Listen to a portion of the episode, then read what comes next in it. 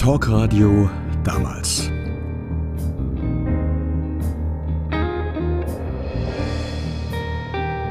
Erinnerungen an alte Zeiten im Südwestfunk Baden-Baden.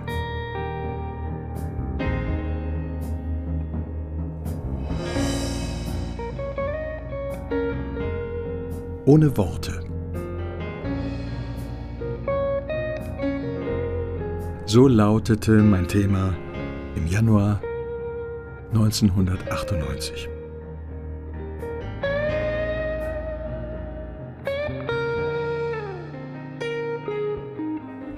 Eine Hörerin, 29 Jahre alt. Früher war sie auf Worte, Gestik, Mimik angewiesen. Heute spürt sie, was ein anderer tatsächlich meint, was er fühlt. Sie erzählt. Wenn jemand zur Tür reinkommt, kann ich genau sagen, wie er drauf ist, ob niedergeschlagen oder euphorisch. Ohne Worte. Dabei steht sie vor dem Problem, dass viele Menschen ihre eigentliche Stimmung nicht zutage treten lassen wollen. Ich sage dann, hey, wie bist denn du drauf? Warum geht's dir schlecht? Und dann heißt es, wieso? Ist doch alles in Ordnung? Seit vier Jahren ist sie blind. Ich bin innerhalb von zwei Jahren stufenweise blind geworden. Erst war die Farbe weg. Schwarz-Weiß. Da kannst du dich nicht mit anderen beschäftigen. Da hast du mit deiner Krankheit zu tun. Außerdem habe ich noch eine kleine Tochter. Und dann war ich blind, musste mit der Blindheit fertig werden.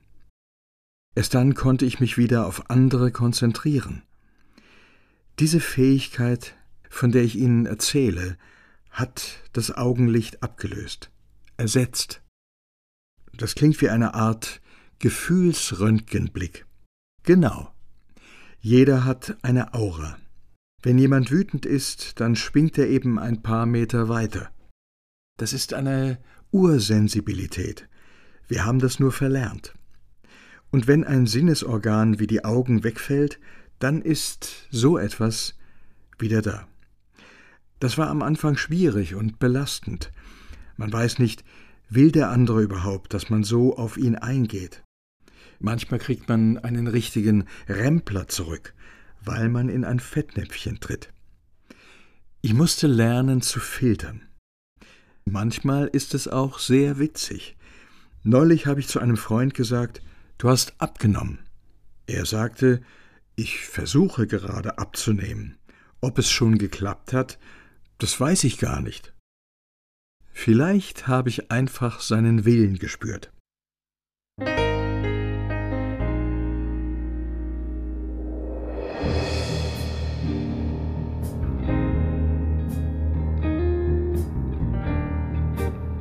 Eine Hörerin Mitte 60. Sie musste infolge einer Krankheit die Schule kurz nach der Einschulung wieder verlassen besuchte nur gelegentlich die erste und zweite Klasse. Der Vater kehrte todkrank aus dem Krieg heim und starb bald. Mutter und Großeltern konnten sich kaum um die schulische Ausbildung kümmern. Sie erzählt. Ich konnte alle großen und kleinen Druckbuchstaben schreiben und lesen. Mehr nicht. Ich kam dann in die dritte Klasse. Dort lasen sie ganze Sätze. Ich hatte noch nie ganze Wörter gelesen. Schreibschrift hatte ich noch nie. Es war eine Katastrophe. Ich bin sehr gehänselt worden und ich wollte nicht mehr in die Schule.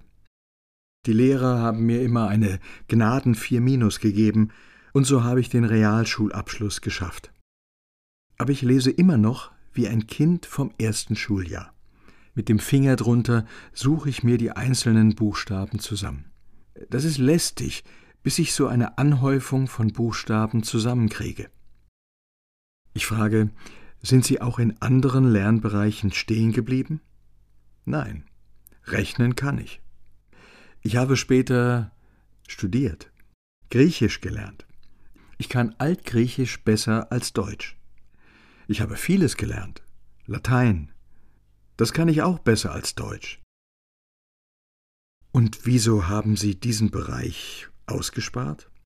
Ich hatte einfach einen Lattenzaun vor dem Kopf. Meine Großeltern haben es zwar probiert, aber es war zu schlimm mit den Hänseleien. Ich habe da einfach innerlich abgeblockt. Wussten das die Lehrer? Keine Ahnung. Die dachten immer, ich sei zu faul.